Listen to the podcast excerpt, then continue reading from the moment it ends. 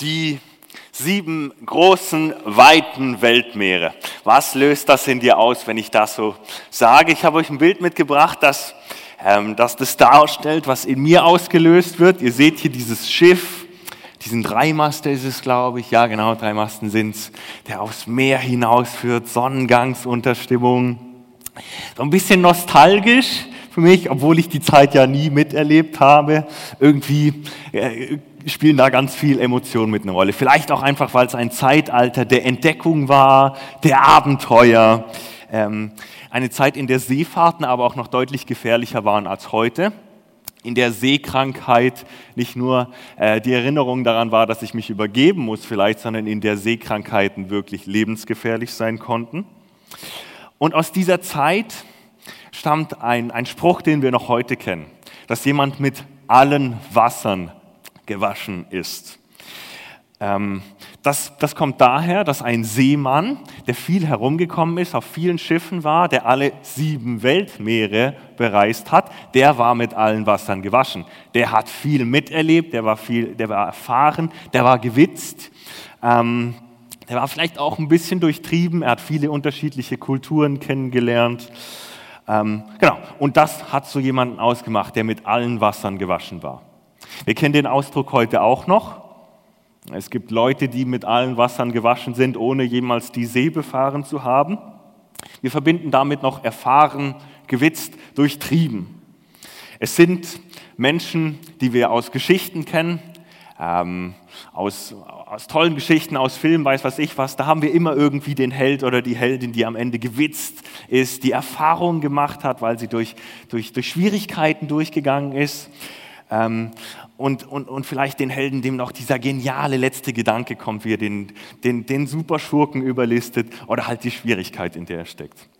Es gibt aber auch Menschen im ganz normalen Wahnsinn des Alltags, die mit allen Wassern gewaschen sind. Vielleicht fällt dir die eine oder die andere Person dazu ein. Auch wenn wir keine Seefahrer sind, uns stellen sich auch Herausforderungen im Leben. Und da hat jede, jede einzelne von euch seine eigenen Beispiele dafür. Da müssen wir durchgehen. Und je mehr wir durchs Leben gehen, desto mehr sind wir mit, mit allen Wassern irgendwie dann mal gewaschen. Spätestens bei den existenziellen Fragen, also bei den grundlegenden Fragen des Lebens, zum Beispiel, warum bin ich oder wozu bin ich überhaupt, ähm, stehen wir dann vor einer Herausforderung, wenn wir sie beantworten wollen. In der Menschheitsgeschichte können wir viele verschiedene Erklärungsversuche nachvollziehen. Warum? Wozu? Und heute, möchte ich, heute Morgen möchte ich für einen ganz besonders werben. Der ist uns zugänglich durch das Zeugnis der Bibel die von verschiedenen Menschen berichtet, die auch mit wirklich allen Wassern gewaschen waren, die alle an, an, einen, an eine gleiche Erklärung geglaubt haben. So drei Blitzlichter vielleicht. Einer davon ist König David. König David ist der jüngste Sohn der kleinsten Familie, des kleinsten Stammes in Israel und er soll zum König werden, also der unbedeutendste zum bedeutendsten auf einmal in einem ganzen Stamm. Auf seinem Weg dahin erlebt er wahnsinnig viel. Er wird vom amtierenden Amtsträger noch verfolgt. Er könnte ihn beim Pinkeln äh, in der Höhle um die Ecke bringen, tut er dann aber nicht. Er muss, sich, er muss erleben, wie er, während er dann König ist, seine Söhne schon um sein Erbe streiten, obwohl er eigentlich noch lebt. Er ist der König, auf dem alle Hoffnung liegt. Dass er der versprochene König ist, der, der Friedenskönig. Er ist ein Mann nach dem Herzen Gottes weil er Gott vertraute, der aber auch seine Schlagseite hatte, unter anderem eben hier wegen, dem e wegen der Ehebruchsgeschichte und so weiter und wegen dem veranlassten Mord. Ganz schön heftige Sachen. Einen, der mit allen Wassern gewaschen war. Eine andere, ein anderes Blitzlicht ist vielleicht Königin Esther. Äh, sie kommt als Asylantin an einen fremden Königshof, als Frau des Königs und als ihr Volk unmittelbar bedroht ist vom geplanten Genozid tut sie eines. Sie geht ins Gebet und redet mit dem Gott, der alles vermag. Mit Vertrauen darauf, dass er sie unterstützen wird, tritt sie dann vor den König. Sie begeht den Affront, sie riskiert vielleicht leichtfertig, vielleicht nicht leichtfertig, weil sie dieses Vertrauen eben hatte, ihr eigenes Leben, geht ungebeten vor den König, setzt ihr Leben aufs Spiel und rettet damit viele Menschen. Mutig und vertrauensvoll, auch eine Frau, die mit allen Wassern gewaschen ist. Ein drittes Blitzlicht, Mose.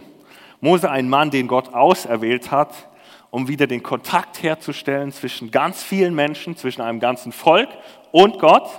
Er ist königliches Adoptivkind in politisch höchst angespannter Lage. Er begeht einen Totschlag, um andere zu retten oder zu schützen, muss fliehen, baut sein Leben wieder komplett auf in der Fremde, findet eine Frau, äh, hat eine Familie und wird dann ungewollt zur Führungsperson ernannt. Zur Führungsperson und Verantwortlichen von einer riesigen Völkerwanderung.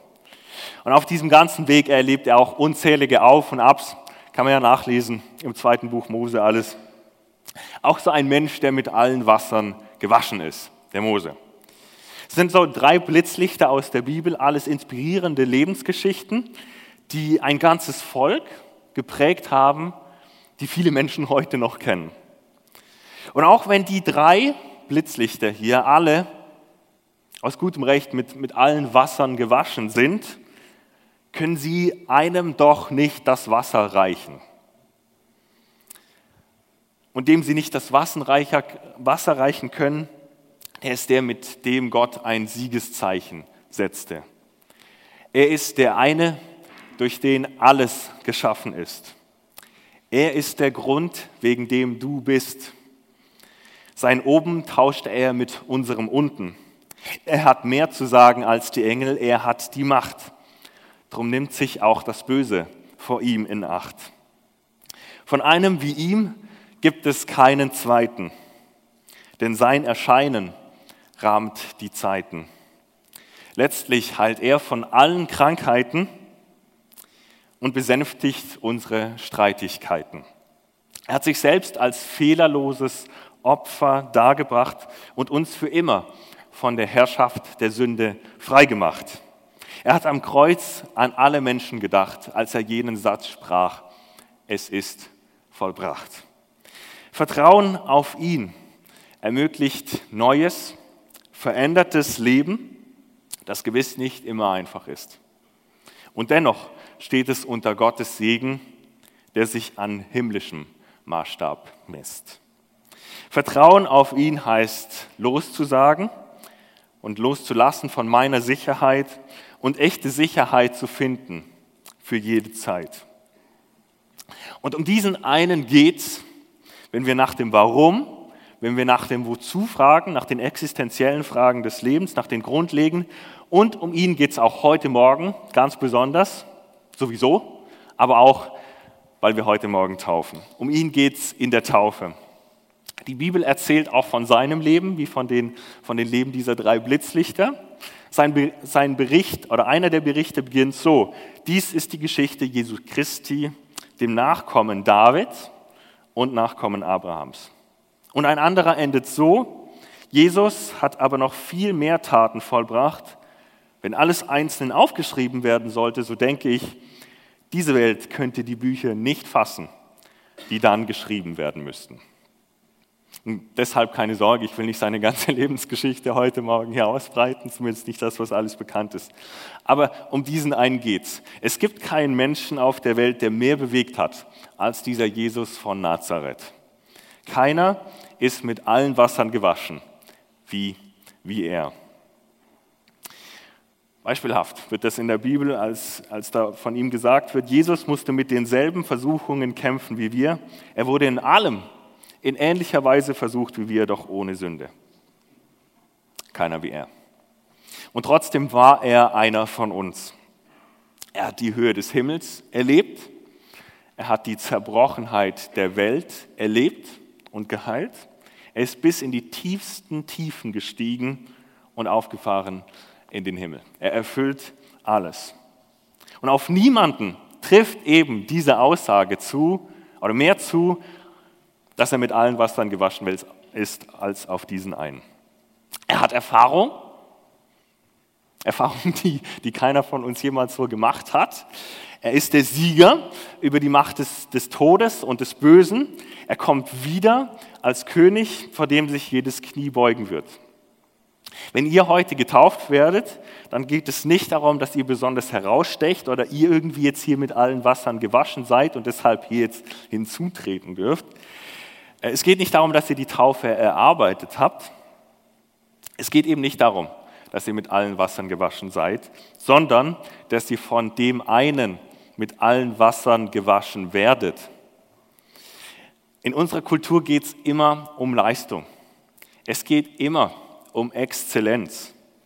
Und dagegen können wir uns Christen auch nicht so gut wehren, wie wir es uns gerne glauben möchten, glauben machen möchten. Wer keine Leistung bringt, der fällt früher oder später durch die Maschen, sagt uns zumindest die Gesellschaft und unsere Kultur.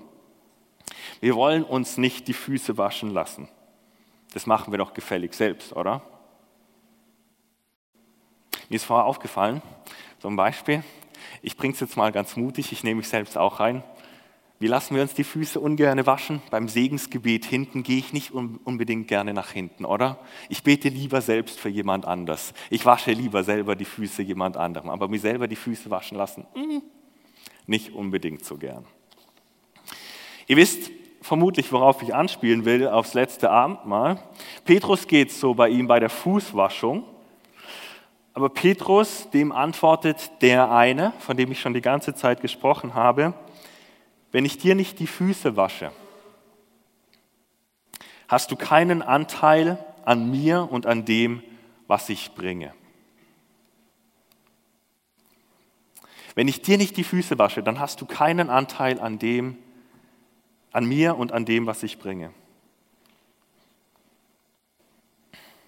Und dann antwortet Petrus, dieser gewitzte Typ, der irgendwie auch mit allen Wassern gewaschen ist, vielleicht aus gutem Grund, er ist ja Fischer.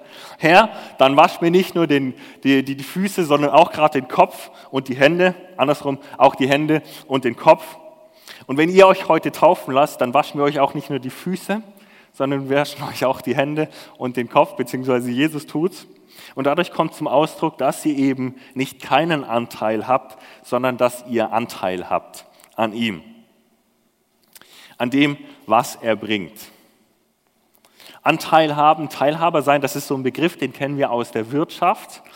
Ähm, und ich versuche das jetzt mal so als, als Laie zu erklären. Ähm, wenn man eigenes Kapital, eigenes Vermögen einbringt in eine Firma, in ein Unternehmen, dann kauft man sich ein und profitiert dann langfristig hoffentlich von dem Gewinn, den diese Firma abwirft. Anteil haben. Und das kann man auch ganz gut übertragen auf, auf das, was Jesus hier sagt. Nämlich, wenn ihr euch heute taufen lasst, dann bekommt ihr Anteil an Jesus Christus und ihr dürft wissen, dass ihr jetzt oder dass ihr eingesetzt seid als Erbinnen und Erben. Wovon? Wovon Erbinnen und Erben? Vom Reich Gottes. Ein paar Blitzlichter, was das Reich Gottes ist das Reich, in dem Gott herrscht, schon mal alleine eigentlich gewaltig genug. Vielleicht an ein paar Beispielen.